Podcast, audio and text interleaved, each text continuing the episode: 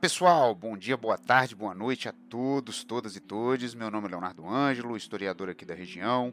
Né? Pesquisei Volta Redonda e continuo me movimentando pelo cenário de Volta Redonda e cidades da região, tratando sempre de temas que envolvem relações étnico-raciais, né? a questão da negritude, religiões de matriz afro, enfim, essa é a nossa construção.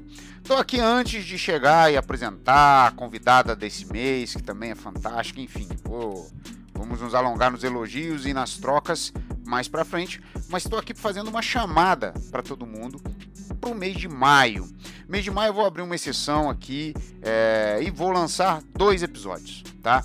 Um no dia 30 de abril, né, que cai num sábado, porque dia 1 de maio cai no domingo, aonde eu terei os historiadores Thompson Clímaco e o Luiz Felipe, que são dois historiadores que estudam a questão do sul fluminense, a, a, nossa região, sobre o prisma de olhar trabalhadores, sobretudo trabalhadores negros. Então, se esse primeiro de maio é o dia do trabalhador, vamos dar uma olhada aqui para nossa região, para essa categoria, vamos dizer assim, que sempre foi grande, enorme, muitas vezes a maioria dos trabalhadores na nossa região que são trabalhadores negros. E aí fica o convite para vocês, no dia 30 de abril tá saindo podcast com essas duas figuras aí que eu conheço de pesquisa, enfim, tenho laços mais estreitos de é, amizade.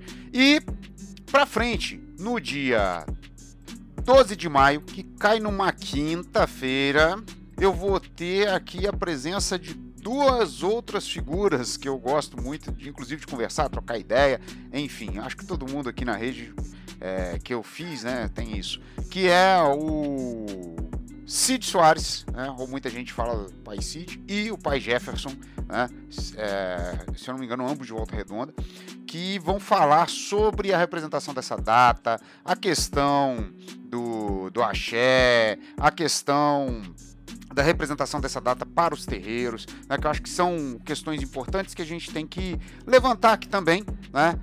Enfim, eu peço desculpa às pessoas porque eu vou dar uma pausa naquela militância histórica, que foi uma série que eu comecei a lançar, e estou entrando nessas novas séries aí. É, enfim, essa série dos historiadores provavelmente vão ser escavedores da história ou algo parecido com isso o nome, e a série do capitaneada aí pelo Cid e pelo Jefferson, herdeiros do axé ou algo assim, onde eu vou pegar esse pessoal de terreiro mesmo e tentar entrevistar pais, mães de santos, né, para dar um panorama aqui da nossa região. Porque sobre o ano passado, né, eu tenho tenho foram construídas duas, né, penso que foram duas sessões, né? Dos capoeiristas e dos capoeiras, que a gente vai continuar lançando, das militâncias históricas da cidade de Volta Redonda, que são as pessoas negras, né? Pardos e pretos que viveram na cidade e construíram essa cidade. E agora, dando continuidade, honrosamente com a Michelle Mineiro, a série A Militância Continua, né? Porque aqueles que plantaram alguma coisa, as, o, os frutos estão aí. A Michelle, eu acredito que seja um deles, né? Para apresentar assim secamente, porque ela vai se apresentar, né? Nós temos aqui a Michelle, que é professora de letras, né? E ativa participante do movimento de conscientização do negro de Volta Redonda. E além disso, agora recentemente é conselheira dos direitos da mulher, também da própria cidade de Volta Redonda. Michelle, muito obrigado por estar aqui com a gente. Eu agradeço assim imensamente sua paciência, boa vontade, a ajuda, inclusive com as fotos, né, dos seus avós para os outros episódios do podcast. E bom, eu falando de você é uma coisa, é seco aqui, né? É professora, é, faz parte do movimento. Como que você se define, mulher? Como que Michelle vê Michelle? Boa tarde, Léo. Prazer é todo meu, né, estar tá aqui com você.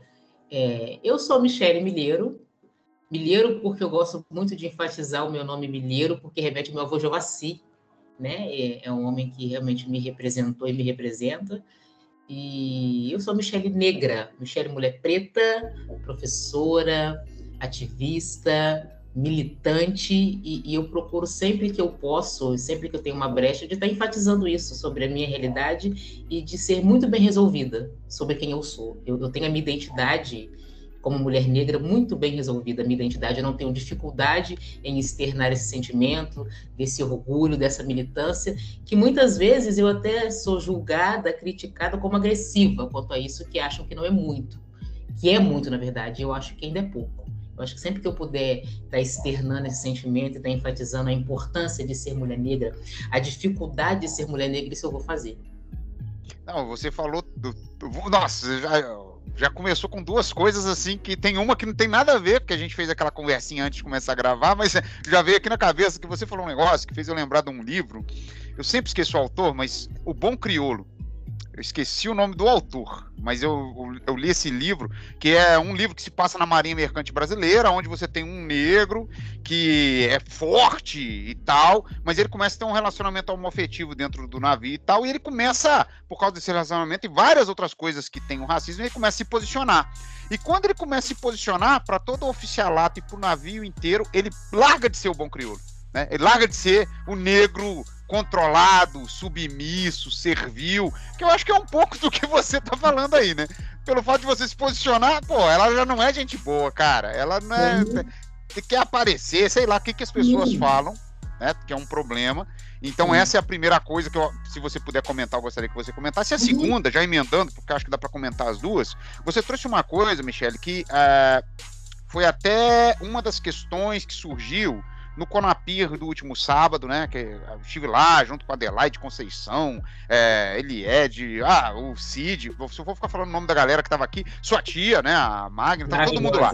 Né, maravilhosa. Maravilhosa e gente boa demais. Né, e aí o que acontece? Estava todo mundo lá e teve uma certa questão sobre é, novas e velhas práticas e termos, né?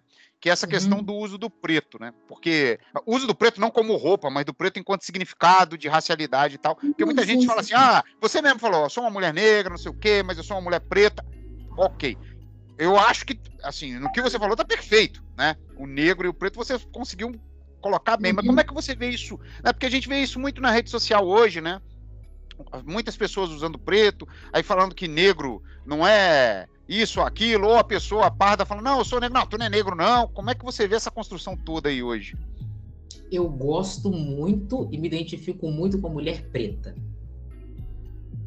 Mulher preta, porque eu, eu, eu penso que mulher preta traz um desconforto para outras pessoas que, que, que, precisam dizer isso, né? É, quando uma outra pessoa tem dificuldade em falar, ah, pretinha, a neguinha, enfim, isso é confortável para mim. Eu me identifico muito, eu fico muito assim, não, não mexe com mulher preta, não. Mulher preta é assim, mulher preta é assim. Então eu me identifico muito com esse termo de mulher preta. Eu fico muito confortável com esse termo, no caso porque. Hum, não, não, pode. É, no caso, porque você está no sentido, assim, dentro do que você está falando, você está usando no sentido de positivar esse, essa, essa, sim, essa fala. Sim, sim. Uhum. Quando eu sempre brinco muito que coisa, coisa tá preta, coisa tá boa. Sim, né? tem camisas muito, muito, boas com isso. Né, nas festas da minha família, eu fico assim, o couro tá comendo no quilombo, e, e, e assim, né, o quilombo tá preto, e a coisa tá preta no quilombo, para mostrar que isso tá, tá tudo bem. Que tá tudo bem. Quando as minhas amigas brincam muito comigo todas as festas, que a minha família é muito festeira, né? Então, nossas festas, eu sempre posto foto e falo, o couro tá comendo no quilombo. E aí, eu acho interessante porque todas as minhas amigas brancas hoje sabem o que é o quilombo, o que foi o quilombo. Sim. Porque por que, que você sempre fala isso? Então, alguns termos que são nossos, né, acabam sendo conhecidos porque elas têm essa curiosidade. Gente, a Michelle parece que ela vive na senzala.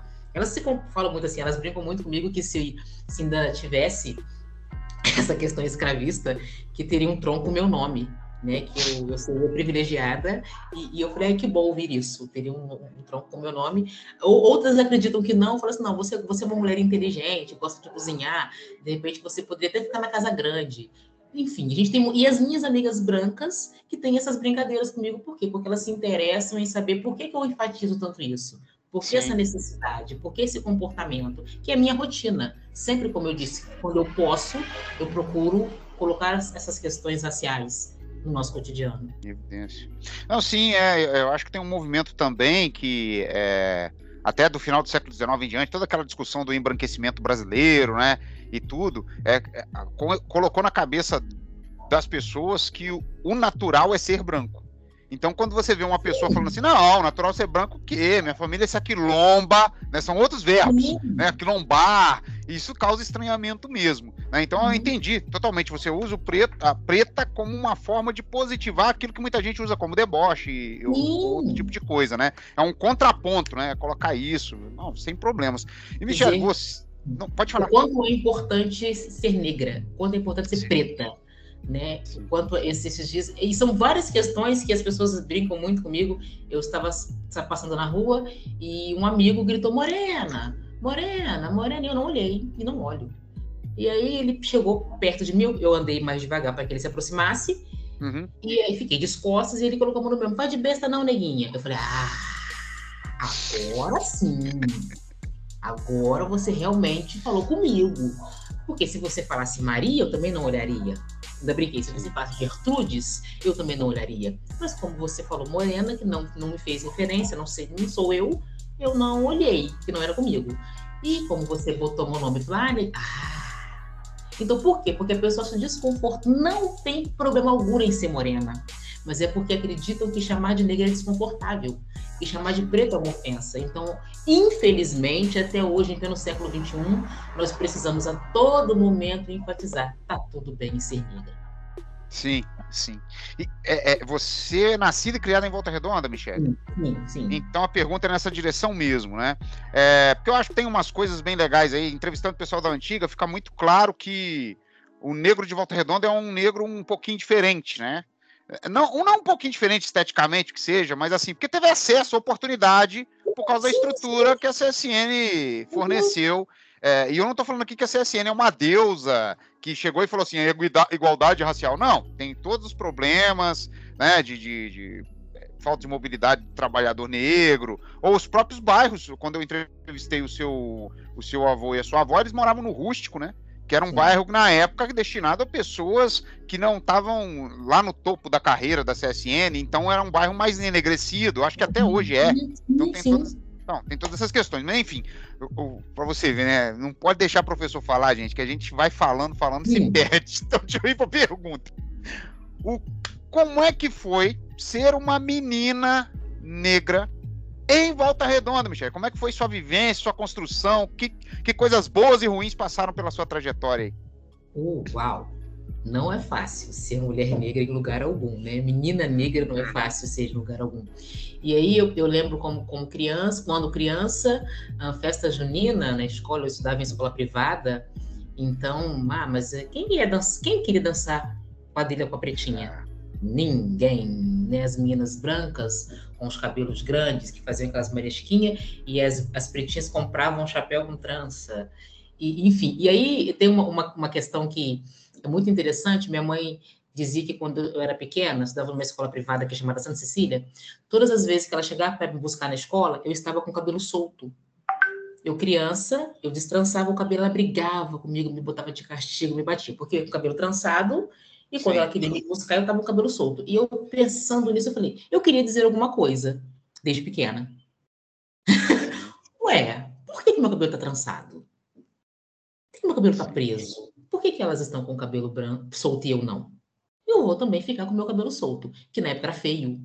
Né? Que a mãe falou, eu trançava o seu cabelo todinho, tão bonitinho. Bonitinho para ela. Para ela era bonitinho, para mim não, eu queria meu cabelo solto. Então, olha só, desde pequeno a gente começa quando, como diz a minha tia Magna, quem é já nasce, desde pequeno você começa a querer construir a sua identidade e falar, peraí, eu vou ficar com meu cabelo duro para cima, solto, e tá tudo bem. Então, assim, eu sofri muito preconceito quanto a isso, porque negra em escola privada já tá errado, né? Não é, já tá fora da contramão.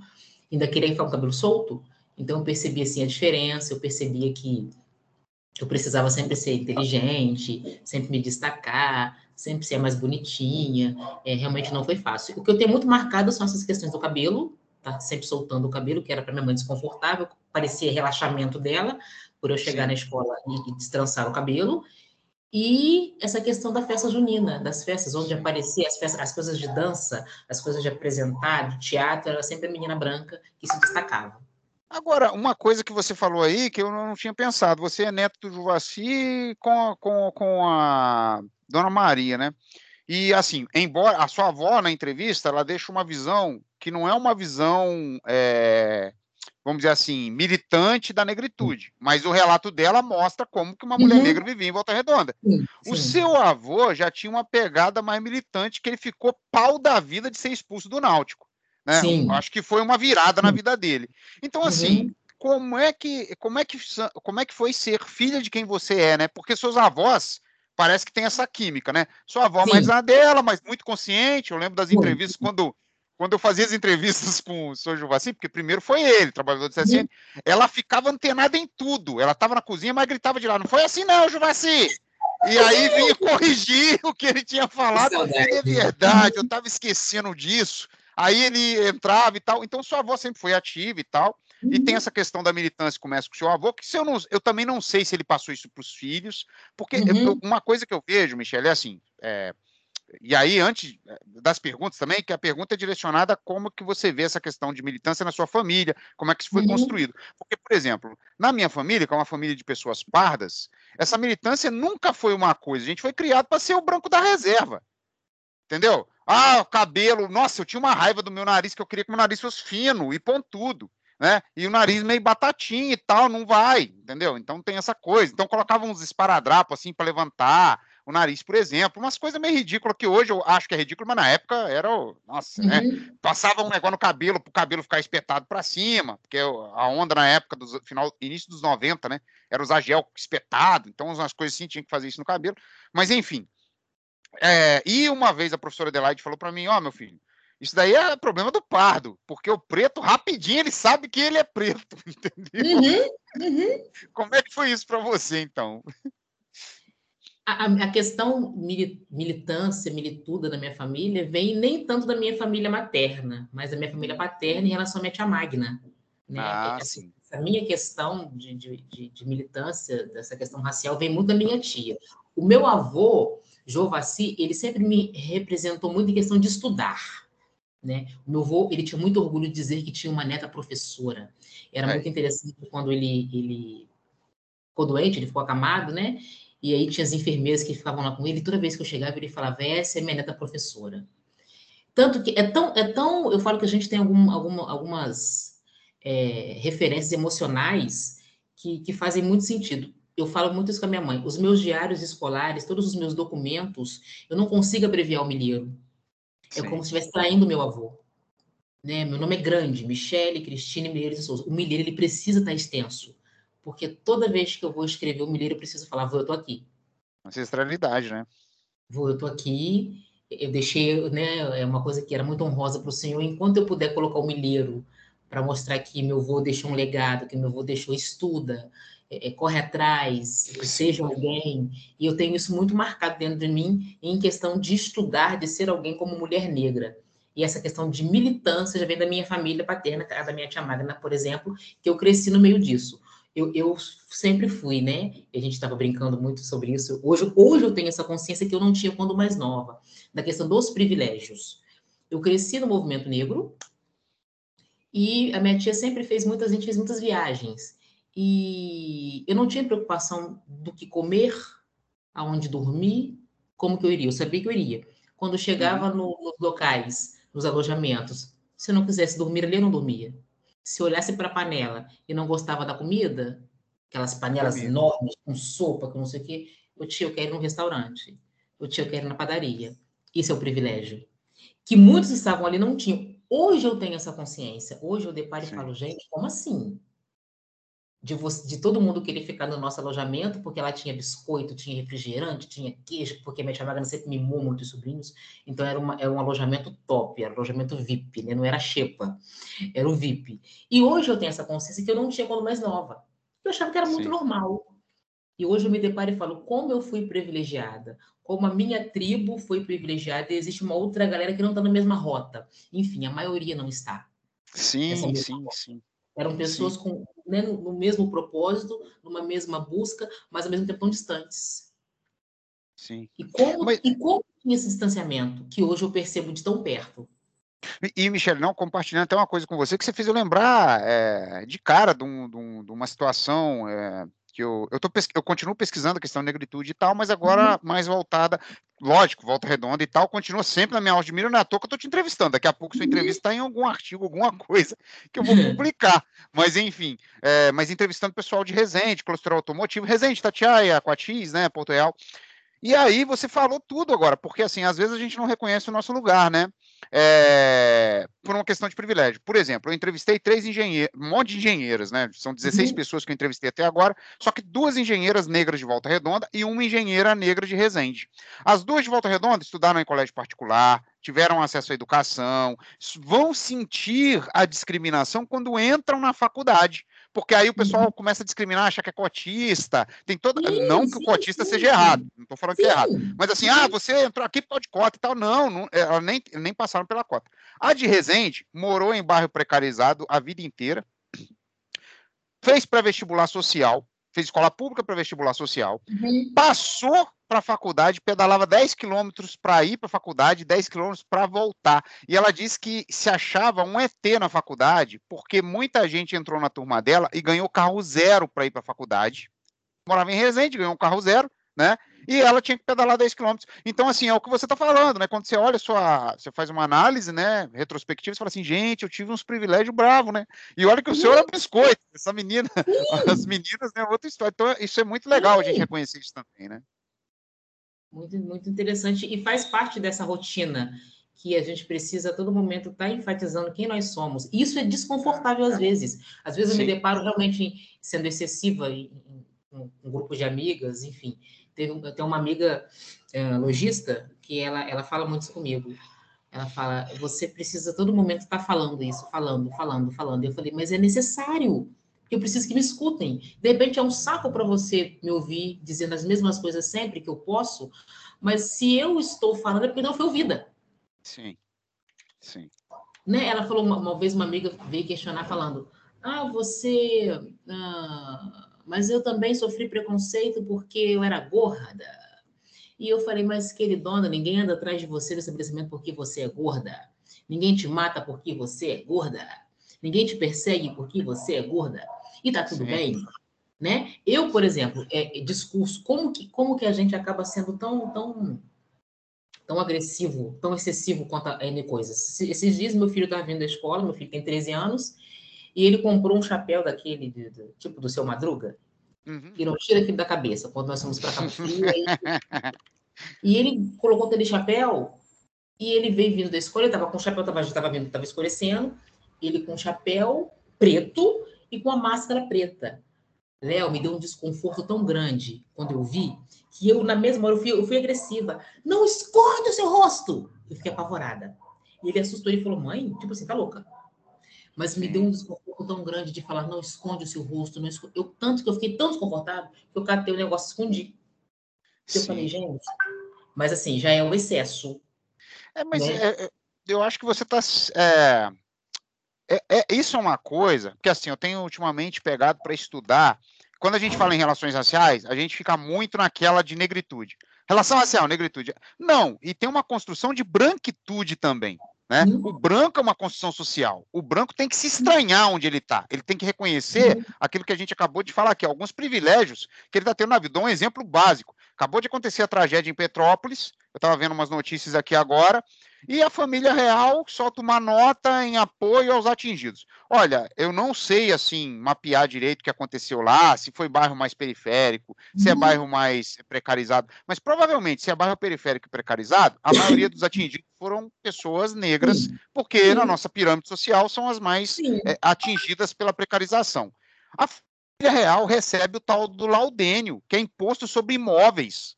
Cara, que é privilégio maior do que isso para uma família branca. Então a gente assim não questiona. E eu acho que isso que você falou do seu filho vai muito em direção de uma coisa que eu tenho notado, que é a construção da subjetividade do negro, né? É, eu vou dar um exemplo e vou partir para a pergunta para você. Eu participo da Rede Historiadores Negros, né? E aí eu participo dos episódios de gravação de um programa que chama Nossas Histórias, Toda quarta-feira sai um episódio novo, até publico no meu Insta e tal. É, até publico não, publico porque eu tenho orgulho, porque até publico uhum. parece até que assim, ah, eu publico lá. Uhum. Não, eu publico tenho orgulho de participar. E eu, eu noto isso, muitas vezes as pessoas negras, quando vão gravar, é muita autoestima que tem que ser trabalhada, porque é muita insegurança em expor, em se expor, enquanto um uhum. corpo negro, né? Enquanto um cabelo negro, enquanto um nariz, enquanto uma cor de pele, e tem muito isso. Então, acho que isso vai em direção até a sua subjetividade, esse estouro que você falou, poxa, foi automático, eu nem pensei, né? Papum, uhum. né? E que eu acho que tem a ver com outro momento da sua vida, Michelle. É lógico, você pode falar dessa questão uhum. do seu filho, mas eu acho que tem a ver com isso. Você falou que na infância você lembra muito disso, a escola, a festa junina e tal. Só que as meninas negras, quando começam a se tornar moças, parece que o quadro inverte um pouco. Porque aí toda a questão do físico, da bunda que cresce, do peito que aflora e tal, e os olhares mudam. Só que aí começa outra história, que eu acho que é um problema que a mulher negra passa em muito, né? Que é a hipersexualização desse corpo. Olha, você, você é uma morena, porque tem toda a construção da morena, né? Como fogosa, isso e aquilo. Muita gente vai lá na Chica da Silva para ficar justificando os negócios desse.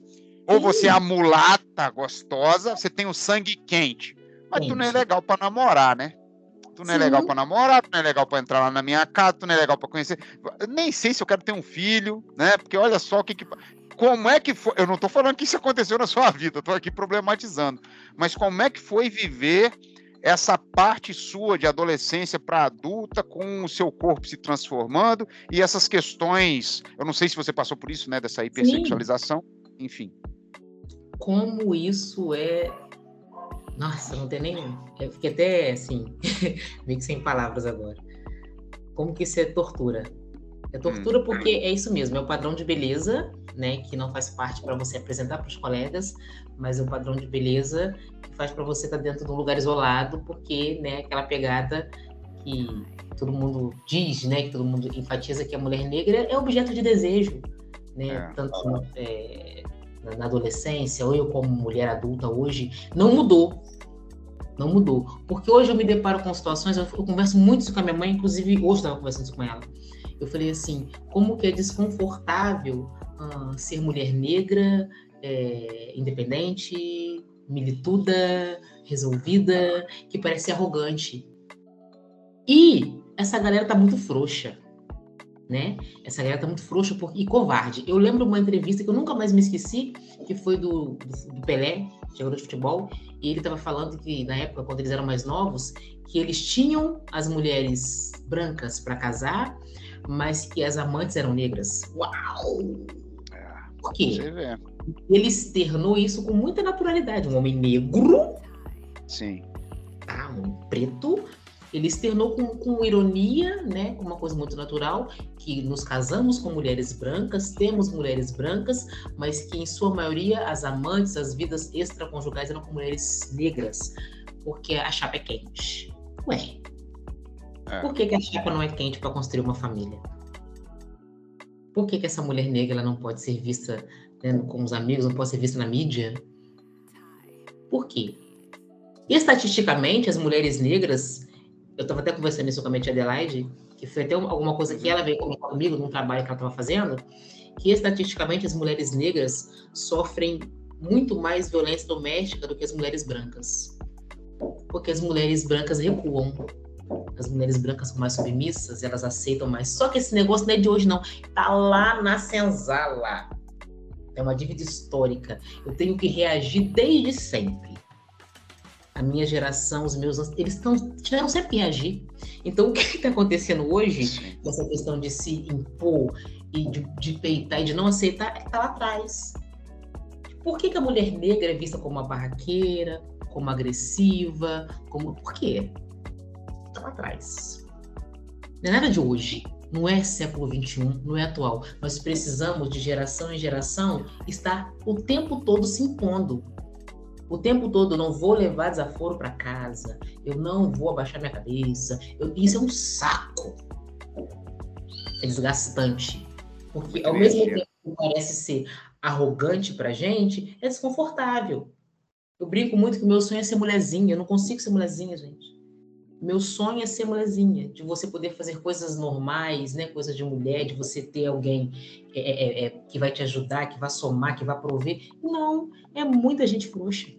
Que, que não dá conta, realmente não dá conta. E sem nenhuma arrogância, Léo, sem nenhuma arrogância, porque eu fico muito preocupada com isso, é, de estar falando dessas coisas ser arrogante. Mas realmente você se depara com situações em que a mulher negra ela tem que ser pai, mãe, Sim. Filho, esposa, ela tem que dar conta da casa, ela tem que estar tá bonita, ela tem, ela tem que dar conta de tudo. Nós não damos conta de tudo. Você começa, eu tenho amigas terapeutas que falam, gente, as mulheres negras estão sendo assim dilaceradas. Por quê? Porque elas precisam ir para o mercado de trabalho, elas têm que dar conta dos filhos, elas têm que mostrar que elas são resolvidas, que são bonitas, têm que vir para casa e tem que estar maravilhosa, e está tudo bem. Nós não damos conta de tudo. Sim. Não, e você falou, você falou tudo. Eu acho que essa questão de arrogância é muito complicado porque é aquela coisa de você ter uma pessoa fora do lugar, né? Então, assim, é, se o negro na nossa história foi criado para ser submisso, isso e aquilo, se as novelas que, que mostram a questão da escravidão mostram que quem ajuda o negro é o branco, Salvador, a princesa que assina a Lei Áurea, um negro que se impõe tá tudo errado, né? Tá tudo errado. Tá tudo errado. Então a arrogância fica um pouco assim, você não pode se impor. Não isso que você está falando, porque a questão da dessa arrogância, porque a pessoa está fora do seu lugar socialmente construído, né? Tipo, o, infelizmente nós temos na nossa história a negritude construída enquanto subserviente, enquanto submissa. Então você está se colocando já, nossa, o que, que é isso? Não pode. É aquilo que a gente estava conversando até aqui fora do ar antes de gravar sobre o Big Brother agora, né? Da, da menina preta que calada é arrogante e da Patricinha, que é arrogante, mas o pessoal não, ela é assim, é mimadinha, uhum. né? E, e, aceita mimadinha, né? Vai ser uma mulher preta mimada pra você ver. Uh, tem nem tempo para isso. E, e, uma das coisas que você falou aí, que eu acho que é bem dentro dessa construção, né, da mulher, da mulher negra, ela desde cedo ela tem que saber se virar. Por exemplo, dessas entrevistas que eu fiz, a mulher negra, a, a engenheira negra que eu entrevistei, é filha de mãe solo é filha de mãe solo. A mãe dela criou ela praticamente sozinha. O pai teve lá, procriou, pum, vazou. Né? E ela lá com a mãe dela se virando e a mãe dela, ó, vamos estudar, vamos correr atrás, porque olha como é que tá a situação da família. Você quer continuar aqui? Não. Então, peraí. Então você vai estudar. Ah, mãe, mas não tem. Não, você vai com lanchinho, você vai com a marmita pra faculdade, mas tu vai com a marmita pra faculdade. Entendeu? Então, é, é essa coisa mesmo, né, de de, de empoderamento. E isso é muito louco, né? Porque eu fico viajando aqui quando você está falando e vendo como que o negro, ele realmente. O negro que defende meritocracia, eu acho que ele esqueceu a ancestralidade, né? Sim. Porque se a gente está aqui, né, Michele? Tem uma galera que me empurrou atrás, cara. Não tem como falar que é mérito meu. que meteu o pé e falou, vai. Isso. Vai. Isso. Isso. É bem isso. E, então, sobre isso, eu gostaria mesmo de perguntar para você como é que funciona o movimento de conscientização do negro de Volta Redonda e como é que vocês atuam, porque, assim, pelas suas palavras, é quase um, um rebatizado, né? que acontece lá. Tem, ó, galera, olha isso aqui, não faz isso, vê, vamos debater isso aqui. Como é que funciona? Como é que vocês fazem isso? O que, o que nós procuramos é, é, é, abordar são essas questões nossas mesmo, rotineiras, e, e fazer com que tenha essa consciência, né? É conscientização de quem nós somos, o que nós podemos fazer, o que nos traz desconforto, nortes, algumas diretrizes para, de repente, amenizar alguma coisa. Ah, a gente pode fazer isso é, em questões né, sociais. E, e, assim, o que, eu, o que eu acho muito interessante sobre. mexe muito comigo essa questão da identidade Sim. Quando você, você é o ambiente que você está inserido. Eu, como professor, eu brinco muito. Se, se a criança nasce ouvindo problema e não ouviu o problema, ela vai morrer falando problema. Porque é a realidade dela. Dentro de, agora, a aula de português, dentro de, de, de morfologia, estrutura e formação de palavras, a criança fala: ah, a luz, acende a luz. A criança fala assim: a luz já está acendada. Ela não fala está acesa Sim. Tá certo. Por quê? Acende a luz, tá acendada. Uhum. Por que a luz está acesa? Para aquela criança, não faz sentido algum. E ela não sabe nada de morfologia, nada de estrutura e formação de palavra, e ela está correta. Errado só ela está inventando moda. E, e, isso é a nossa realidade como negro. Eu sempre cito esse exemplo. Você precisa saber quem você é, qual é a sua estrutura, qual é a sua formação, quem que você é. E o movimento negro está aí para isso. Então, posso dizer que Michele, além do letramento é, linguístico, ela trabalha com letramento racial. Racial, é exatamente isso. Sempre que eu, os meus exemplos são sempre. Fui, tive, fui questionada na escola quanto a isso. Uh, minha orientadora, que eu amo, eu sei que não foi culpa dela, mas ela me deu orientações de diminuir textos com questões raciais. E eu perguntei para ela por qual motivo, razão ou circunstância. E eu falei para ela assim, então, os textos não vão mudar, tá? Eles serão os mesmos, só que eu posso dizer que seria uma conscientização de amor ao próximo e de respeito. Então eu não vou mudar, eu só vou mudar o termo. E assim Sim. foi. E, tá entendendo? E você começa a falar, gente, dentro da escola. Aula online. É, no começo, eu, eu, eu, foi muito engraçado isso, porque a aula começou e entrou um primeiro aluno. Eu estava sentada aqui mesmo onde eu estou. E aí chegou uma mãe branca e falou assim: Filho, tem uma mulher sentada na cadeira. Vai lá ver quem que é. E eu fiquei pensando, gente, deve ser muito difícil para ela entender que a mulher preta, ela é, ela constrói alguma coisa. Que a mulher Sim. negra é detentora do saber e está transferindo conhecimento. Deve ser muito desconfortável para ela isso. E aí, quando ela, quando a criança sentou, Oi! E a criança meio que sem a mãe atrás da cadeira, eu falei, eu sou sua professora de português. Sétimo ano, a turma. E aí ele fez assim, olhou pra cima pra mãe.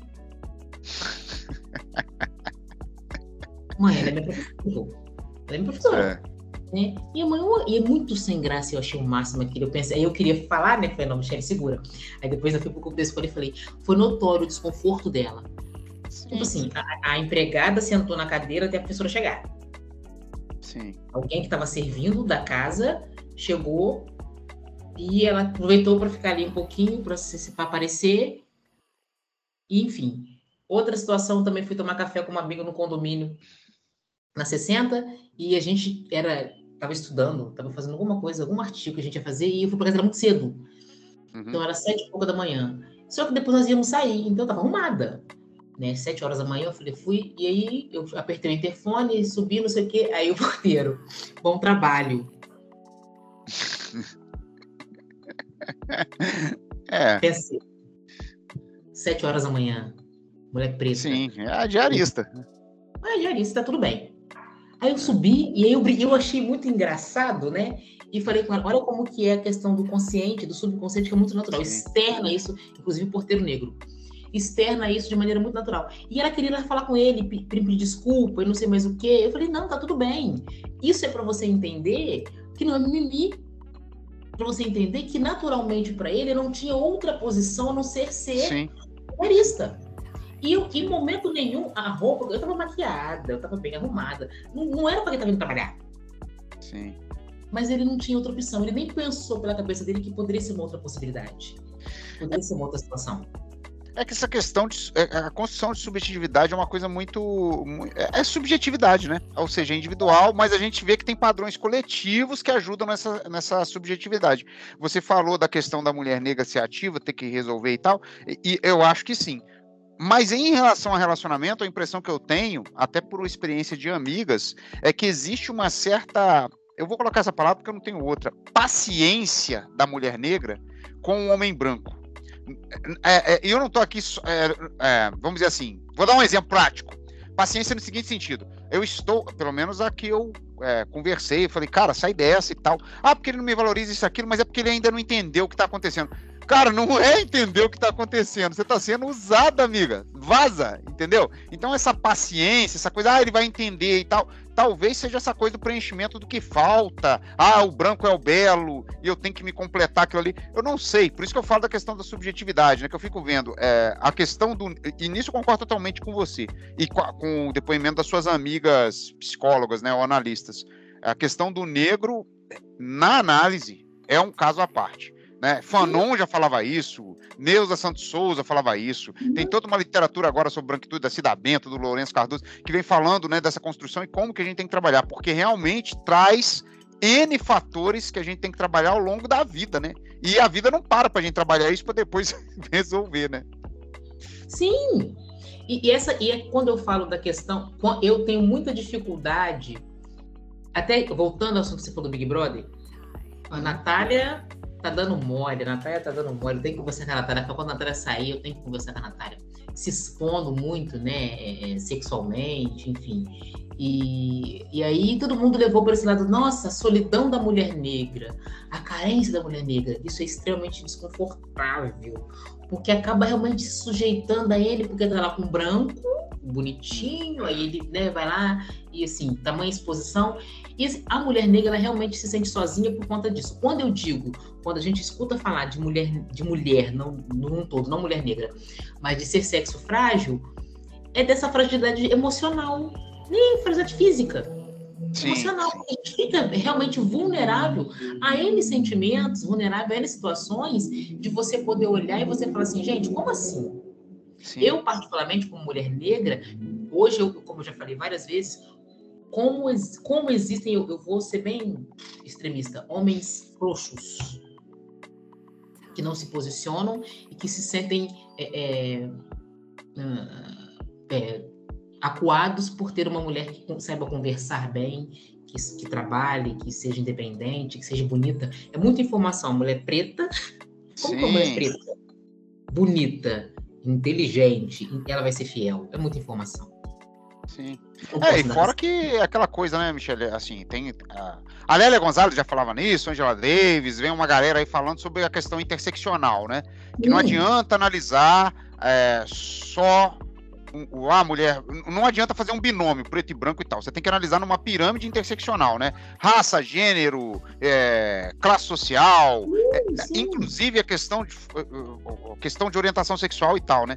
Porque eu fico pensando, nessa sociedade que a gente vive, né? Que provavelmente a sua avó viveu mais do que a minha, a minha mãe, e minha avó uhum. viveu mais do que a sua mãe. É uma sociedade patriarcal machista.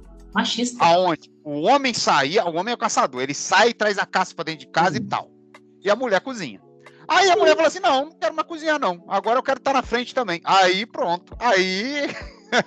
então tem uma quebra de contrato e tal. Acredito até, e é uma pergunta que eu vou te fazer em relação a isso, porque isso deve influenciar muito a sua visão dentro. Eu sei que você assumiu agora, mas você já deve ter alguns conceitos, né? Como que está sendo esse trabalho seu de ser conselheira dos direitos da mulher em Volta Redonda? Porque você está enfrentando isso aí, né? Essa questão de não aceitar as mulheres falando, e principalmente se for uma mulher preta, pior ainda. Se for uma mulher preta, LGBTQIA, não sei o quê, nossa, aí que não pode falar mesmo. Então, como é que está sendo esse trabalho aí? Como nós vivemos em uma sociedade extremamente machista e preconceituosa. Gostei é. da expressão agora, você até azedou mesmo, machista! É, assim, porque você começa a ouvir as falas desconfortáveis e como que as mulheres também acabam se sujeitando por é, dependência emocional e financeira. Sim, sim. Porque, na verdade, a maioria tem essa dependência emocional e financeira. Porque como que eu vou largar esse cara que me bate, mas ele é provedor? Eu não vou arrumar outro mesmo.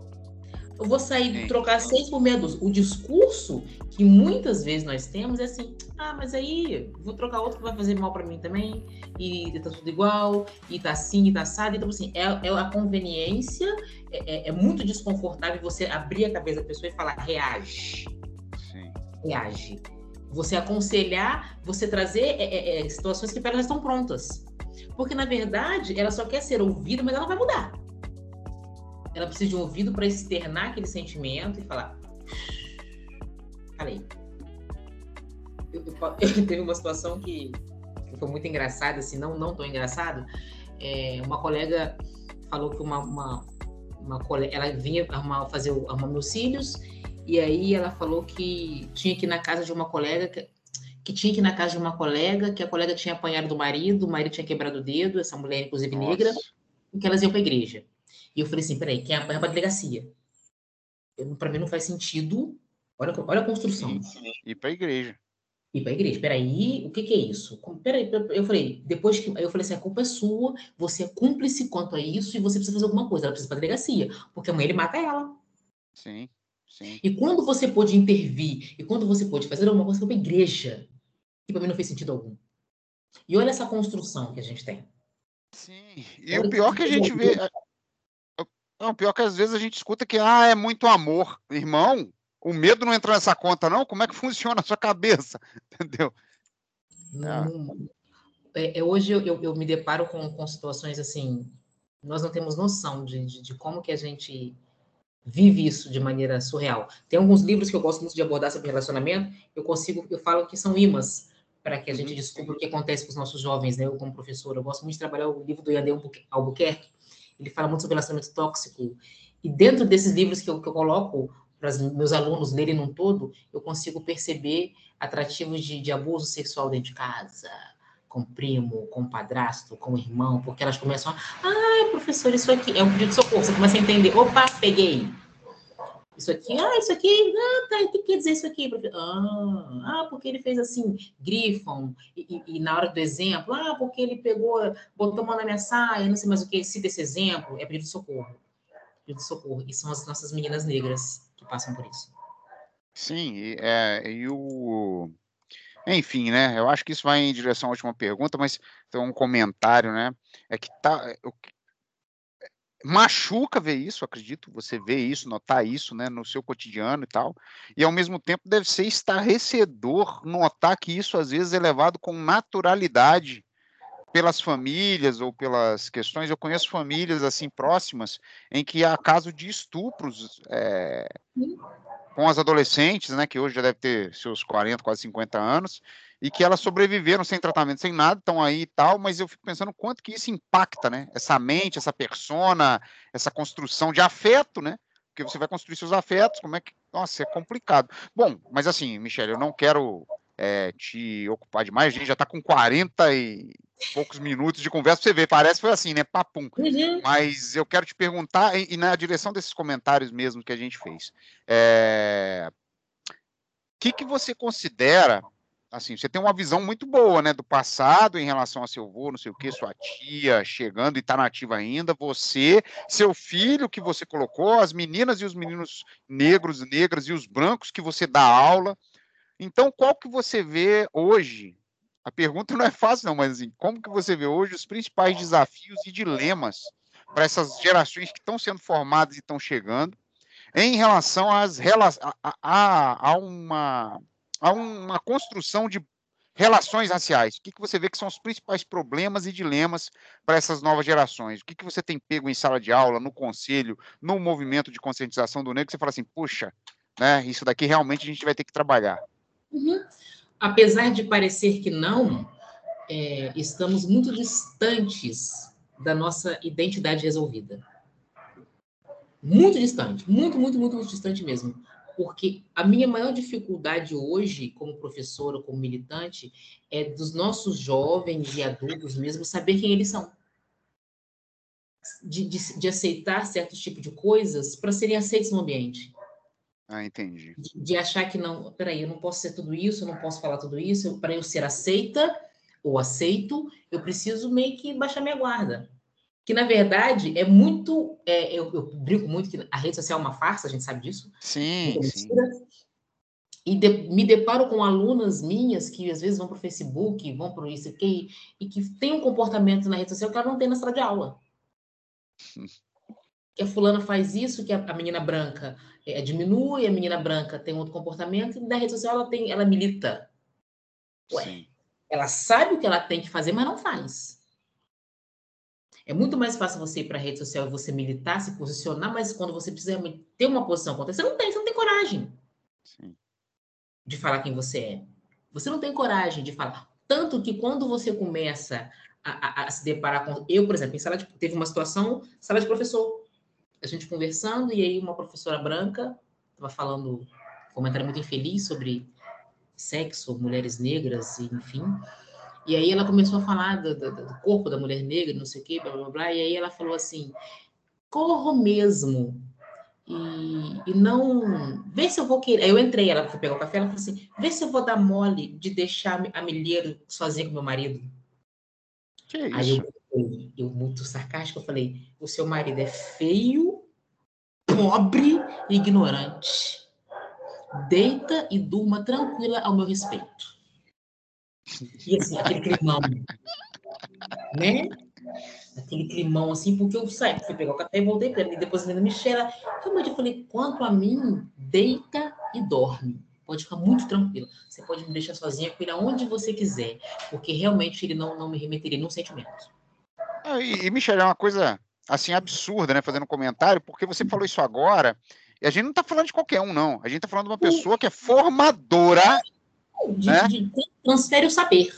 Isso. E a sua, a sua, é sua tia também, a, a professora Adelaide?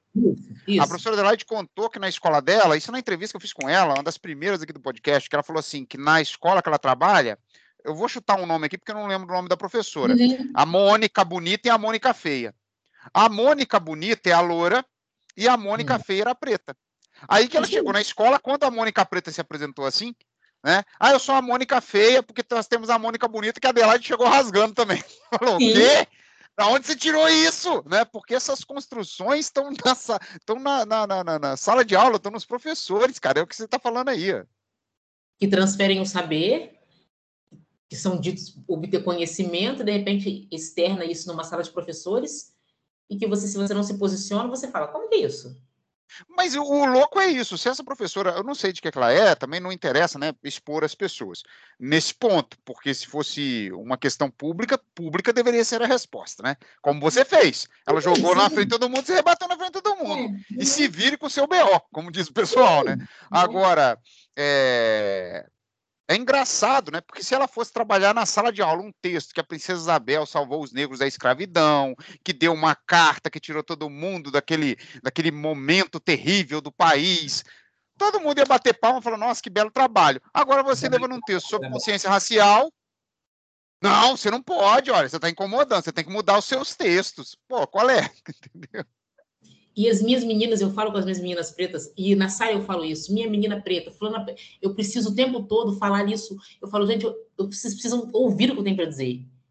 Porque é muito necessário que vocês se identifiquem por quem vocês são. Aí eu falo que. Tem, aí chega minha filha, Inara, 23 anos, e, e falo que é minha versão melhorada ou piorada. Nem sei dizer tudo isso.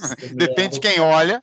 Depende de quem olha. Ela passou por uma situação na faculdade que eu fiquei muito orgulhosa e não pude corrigir, pensei, eu faria o mesmo. Muitas situações que eu a corrijo, eu penso assim, eu faria o mesmo, uau, é a minha, é a minha versão.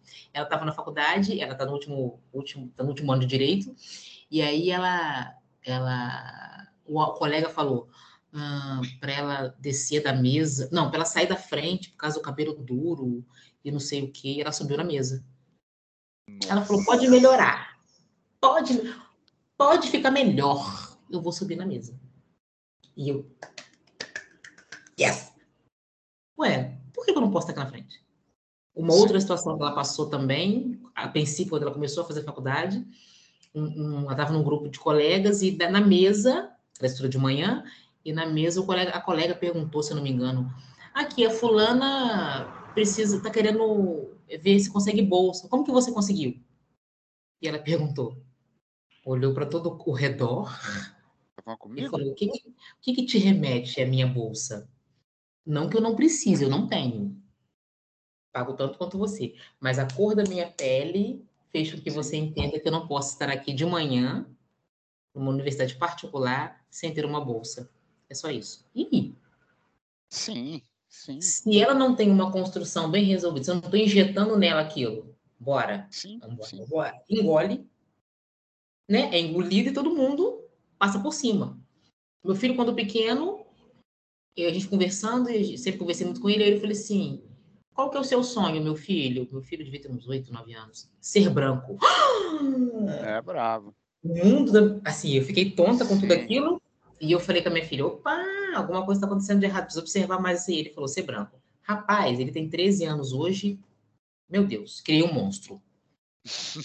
negão lindo, negão maravilhoso, negão pro negão pro negão, e ele fala isso todo o tempo, todas as fotos dele, né, cabelo blecão, e eu falo, criei um monstro, e tá tudo bem. É isso, tá resolvido, essa, você é lindo, você é inteligente, você pode tudo, você é brabo, você é o cara. É um saco o tempo todo você ficar dizendo o que a mãe branca não tem essa preocupação. Sim. E não tem mesmo. A preocupação do meu filho usar um boné, a preocupação do meu filho ensinar o seu filho a ser abordado por policial. Não Sim. corre. Não, e a mãe branca não tem nem a preocupação de desconstruir esse tipo de opinião. Né? Então, assim, ah, vai vivendo aí. É terrível. uma coisa que você falou que eu achei interessante, eu não lembro exatamente de tudo, mas eu lembro que eu adorei ler a matéria, foi sobre uma, um instituto, eu acho que é Instituto Crioula, de apoio a mulheres uhum. negras, que ele estava fazendo o seguinte, ele estava pegando comentários racistas nas redes sociais e colocando outdoor na frente de quem fez o comentário. Uau. E aí o cara saía e lia o comentário, eh, se eu não me engano, teve até um da Maju, algo assim, é, é, já é preta com o nome de Maju, depois reclama do preconceito contra Macumba. Do é, contra Macumba e tal. Então o cara saiu, leu aquilo, viu a foto dele, e aí o pessoal chega com o microfone e entrevista. Olha, você que fez. Não, não foi. Aí a pessoa se sente intimidada, porque eu acho que é muito isso, né? Uhum. É, que é um exercício também de, de prática de relações raciais nesse sentido de, de evidenciar: olha, meu filho, a branquitude é isso aí que tu tá fazendo agora. É um lugar de uhum. privilégio, uhum. é um lugar de um cara uhum. que fala qualquer besteira e acha que não vai dar em nada, uhum. né? E aí, ó, e aí, assume seu B.O. Ah, não, foi outro momento, não pensei e tal. Eu lembro até do caso do Monark, né? Desse cara aí do YouTube agora que estão falando besteira e tá banido do YouTube. Fiquei sabendo hoje uhum. isso. É por causa de, dos besteróis que ele andou falando. Mas é, mas eu acho que tem tudo a ver com a cor, isso que você está falando, né? E eu não sei se você criou um monstro também, né? Porque realmente é de, depende de quem olha. eu estava na, na, na, no Conapir lá na, no sábado, e aí eu peguei um, uma pesquisa que saiu pelo IBASE, falando de Volta Redonda do ano de 1987. Eu fiquei até assustado com os dados, Michele, porque em 1957, 1987, 1987, desculpa, 57,8% dos volta-redondenses falaram que não fariam nada, não fizeram nada diante de uma discriminação racial. Quase 60%. Tá lá, dados do IBAS. Depois, se quiser, eu te passo até essa pesquisa, uhum, né? Uhum. Tem a pesquisa inteira, é, nacional e, e, e local. É, 89% de quem aparecia na TV em 80, 88 era pessoas brancas, só 11% eram de pessoas negras, e ao mesmo tempo, em volta redonda, quase 60% das pessoas falaram, eu sofri discriminação, mas não me posicionei, não. Hoje, eu acho que isso é absurdamente diferente, entendeu? Mesmo tendo um governo que fala de democracia racial, que fala de quilombola do jeito que falou, que tem o tal do Sérgio Carmago na fundação, mesmo tendo isso tudo, eu acho que nessa questão de mobilização, ninguém aceita mais esse tipo de comportamento. Igual sua filha, cara. Parabéns para ela, para seu filho tem nem o que falar. É, e, isso, e essa construção, essa, aí voltando à pergunta que você me fez em relação ao movimento negro quanto a isso, esse é o nosso papel. Uhum. Uhum. É trazer situações para que eles entendam quem eles são. É provocar situações que venham ter confronto para falar: opa, hum, o que, que esse cara vai arrumar aqui? Sim. O que ele vai fazer aqui? Como que ele vai sair dessa? Como que ele vai resolver esse BO? Sim. E aí você está muito bem resolvido, bem construído quanto a isso. Eu fico como mulher negra muito desconfortável. O que me cansa, eu acho que é cansativo ser mulher negra quanto a isso. O tempo todo ter que demonstrar, o tempo todo ter que enfatizar, ter que falar, falar, falar. Ao mesmo tempo, eu falei, eu até falo isso, que quando eu não preciso, de repente as pessoas não querem mais ouvir o que nós temos a dizer, você não quer mais falar. Sim. Só que a gente só vai conseguir parar de falar quando formos compreendidos. Sim. Esse é, esse é o problema. Não, e tem um outro lado, né? Por exemplo, a, a minha namorada é negra, está fazendo faculdade de psicologia, e aí teve um embate lá na sala por causa da questão de psicologia uh, eh, para pessoas negras ou não e tal, tal. Aí, no meio do embate, a pessoa eh, voltou atrás em relação à opinião e falou assim: Você pode me ensinar? Ela falou assim: Cara, tô cansada de ensinar aquilo que você, através de dois cliques ou um livro, pode aprender sozinho. Eu acho que tem muito isso também, né? Acho que tem muito isso, né? Assim, uhum. ah, a pessoa espere que você, além de ficar com a guarda alta, se defender, ensine para ela porque ela está errada. Irmão, dois cliques, Google. Sim. O livro da, da, da, Se bobear, a Angela Davis está rodando de graça em PDF. É uma Lélia Gonzalez, está rodando. Então, acho que às vezes é, é realmente isso que você está falando. Existe um uhum. certo processo de cansaço, cansaço, porque é o tempo todo, né? Tendo que demandar coisa que às vezes nem é sua. Isso. Eu gosto muito da, da, da Bell Hooks, Amo, ah, Bell Hooks é faleceu amo. recentemente, né? Isso. Fala assim, ainda brinco que ela nasceu 25 de setembro, mesmo dia que eu, não é à toa. não, não é à toa. E, e quando eu, eu, os livros dela eu gosto muito, e eu fiquei com muito isso, é, né? Só corpo sem mente, mulheres pretas, só corpo sem mente. É uma frase que eu sempre que eu posso, eu abordo porque é a nossa realidade. Porque a sociedade preconceituosa e machista não consegue entender que a mulher negra ela pode ser detentora do saber. Ela pode transferir conhecimento. Ela pode ter alguma coisa para externar que não venha a ser sexo. Sim. Ela possa ser uma mulher que venha a ser desejada, não somente dentro de um quarto, mas dentro de uma sala de estudo. Sim. Que ela possa transferir, que ela possa palestrar, que ela possa escrever, que ela possa falar qualquer coisa com propriedade. Aí? Isso cansa. Não, e, e, é mais cansativo porque você tem que defender o óbvio. Tipo, esse ano entra em revisão a lei de cotas, né? E eu já vi que no Congresso, por exemplo, já tem uma galera. Eu vi uma foto do Quinto Kataguiri, mas eu não li a matéria inteira. Do, do pessoal do Podemos e tal, se mobilizando para tirar as cotas raciais e deixar só as cotas sociais. Então, assim, é, é, é fogo, né? Porque um menino negro só teve a dimensão que ele poderia ser um juiz do STF quando Joaquim Barbosa teve lá, né? Se o ponto de partida não é o mesmo, de chegada não vai ser. É só isso. Gente, eu falo assim, é tão, é tão claro. Se o ponto de partida não é o mesmo, o de chegada não pode ser. Se todo mundo começar a interpretar isso de maneira tão natural, eu falo assim, será que eu sou, eu tô querendo muito as pessoas como professor de português e querer que interpretem isso que para mim é tão tão fácil. Não é o mesmo ponto de partida, não vai ser a mesma chegada. Existe uma dívida histórica que nunca vai ser paga. Nunca, não tem, não vai passar o tempo que for. Sim. Não vai. Não vai, não vai resolver isso. Por que, é. que eu, fico, eu, eu, falo que eu brinco muito que é quando tem algumas festas assim que eu me deparo, eu falo assim, princesa Isabel enxerida. Tem que assim, não é nada tinha que se meter com nada disso, brincando, né? Questão de, de festa, imagina, eu fico pensando eu na senzala e blá, blá, blá, blá, brincando, é claro, porque realmente querem muito desconstruir a nossa construção. Eu, eu, eu, falar do quilombo mexe muito comigo. Eu fico pensando assim, cara, é minha galera. É minha galera. E eu, eu hoje, quando me deparo com algumas questões raciais, eu falo, galera, eu tô aqui, tá? Ó, tô resistindo. Eu tô metendo o pé, eu vou entrar, nem que seja metendo o pé na porta, mas eu vou entrar. Quer queiram, quer não quer se não se confortáveis ou não. A necessidade de, de o tempo todo mostrar quem você é. Hoje eu falo, minha mãe fala muito isso, do, de não poder, a mulher negra não podia usar vermelho, a mulher negra não podia usar batom vermelho, eu amo batom vermelho, só uso batom vermelho. E ela fala hoje, ela fala, isso era a minha realidade. Queimava a testa, né? Que passava pente quente, queimava a testa, Sim. Passava veneno. Hoje isso aí pra gente não faz sentido algum. Hoje a mulher negra. Porque uma coisa que eu queria até falar com você, né, que eu acabei não falando, Manda ver. É muito interessante a questão da, do mercado hoje uh, estilístico, né? Mercado hoje de estética. Você pega a revista hoje, Natura, Eudora, Americana, só tem mulher preta. Por quê? Você pode escolher. Antigamente você fazia, usava base, tinha que ter mistura, porque a gente ficava roça, porque não tinha toda a nossa pele. Hoje você pode escolher, assim, você fala, gente, eu, eu fui para Cabo Frio nas minhas férias, e aí eu, eu tava, levei uma base de um tom e depois eu fiquei mais, mais preta ainda, então a, a, base ficou russa. Aí minha prima tinha um tom mais escuro e ela me emprestou. E eu falei: ah, Isso existe? Sim. Gente, isso é possível? Mas por quê? Não, porque agora é interessante investir.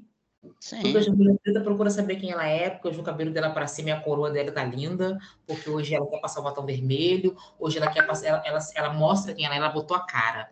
Então, eu, eu falo pro meu povo, não confundam que estão achando a gente bonitinha, não. Não é nada disso. É porque é mercado. hoje. É mercado. É só mercado. Michele, ó, eu poderia conversar com você mais duas, três horas. Você foi falando, eu fui lembrando de outras coisas e tal, mas se a gente for assim, eu vou estourar o tempo com você, com, com, com o episódio e tal. Eu só tenho a agradecer mesmo, assim. Ah, obrigado, é... eu que agradeço, Léo. Agradecer você e toda a potência que é você, né? Com todos os seus ancestrais, com todos os seus mais velhos e todo mundo, porque se eu cheguei até você, agradeço ao seu Juvaci, uhum. agradeço a dona Maria, né? Agradeço a todo uhum. mundo lá que, que foi trazendo isso e que realmente, assim, nós possamos ir nessa direção dessa cultura antirracista, né? Que você, mesmo sem usar o antirracismo, você uhum. falou disso o tempo todo, sim, né? Sim. Com seu filho, com a, do exemplo sua filha e tal. Então, acho que é muito isso. Eu abro espaço para você deixar um recado aí, um abraço, não sei, um, ah, claro. um puxão de orelha, não sei. Pois é, então, assim, eu que agradeço mais uma vez, né? É um prazer conversar com você. É, sempre que, que, quiser conversar, estou aí para a gente estar tá conversando sobre essas questões. E eu quero, assim, deixar muito claro e, e pedir para nós, mulheres negras, por favor, precisa descobrir quem você é. Fica muito bem resolvida quanto à sua identidade. Você é linda, você é preta, você é negra, você é maravilhosa, você pode tudo. Não, não aceite menos do que tudo. Não aceite menos do que o topo, não aceite menos do que o máximo. Porque nós, mulheres negras, somos uma potência. Eu acho que Deus ele foi muito misericordioso ao me fazer negra. Ele sabia exatamente o que ele estava fazendo. Não poderia ser de outra forma. Eu amo a cor da minha pele, eu, eu me acho linda, eu me acho inteligente, e vamos embora. Apesar de todas as frustrações que a gente tem como mulher negra, eu ainda fico com que, que eu estou no caminho certo. E tá tudo bem. Então, gente, ó, fechando hoje, pegando uma frase da Michelle, abre aspas, mulher negra, não aceite menos do que o máximo, fecha aspas. E aproveitando que a gente está com o tom lá em cima, com essa visão desse hype, né, como dizem os, os blogueirinhos, lá no alto da Michelle, seus pensamentos, suas considerações, reconvoco vocês, reconvido vocês, né, porque é sempre uma opção, se você quiser, para estar conosco novamente no dia 1 de maio, com Luiz Felipe e Thompson Clímaco, e no dia 13 de maio, com Jefferson e Cid Soares. Né? Os episódios serão lançados um dia antes, ou seja, no dia 30 de abril e no dia 12 de é, maio. Ok? Até o próximo episódio. Muito obrigado pela audiência. Se quiserem, curtam e compartilhem.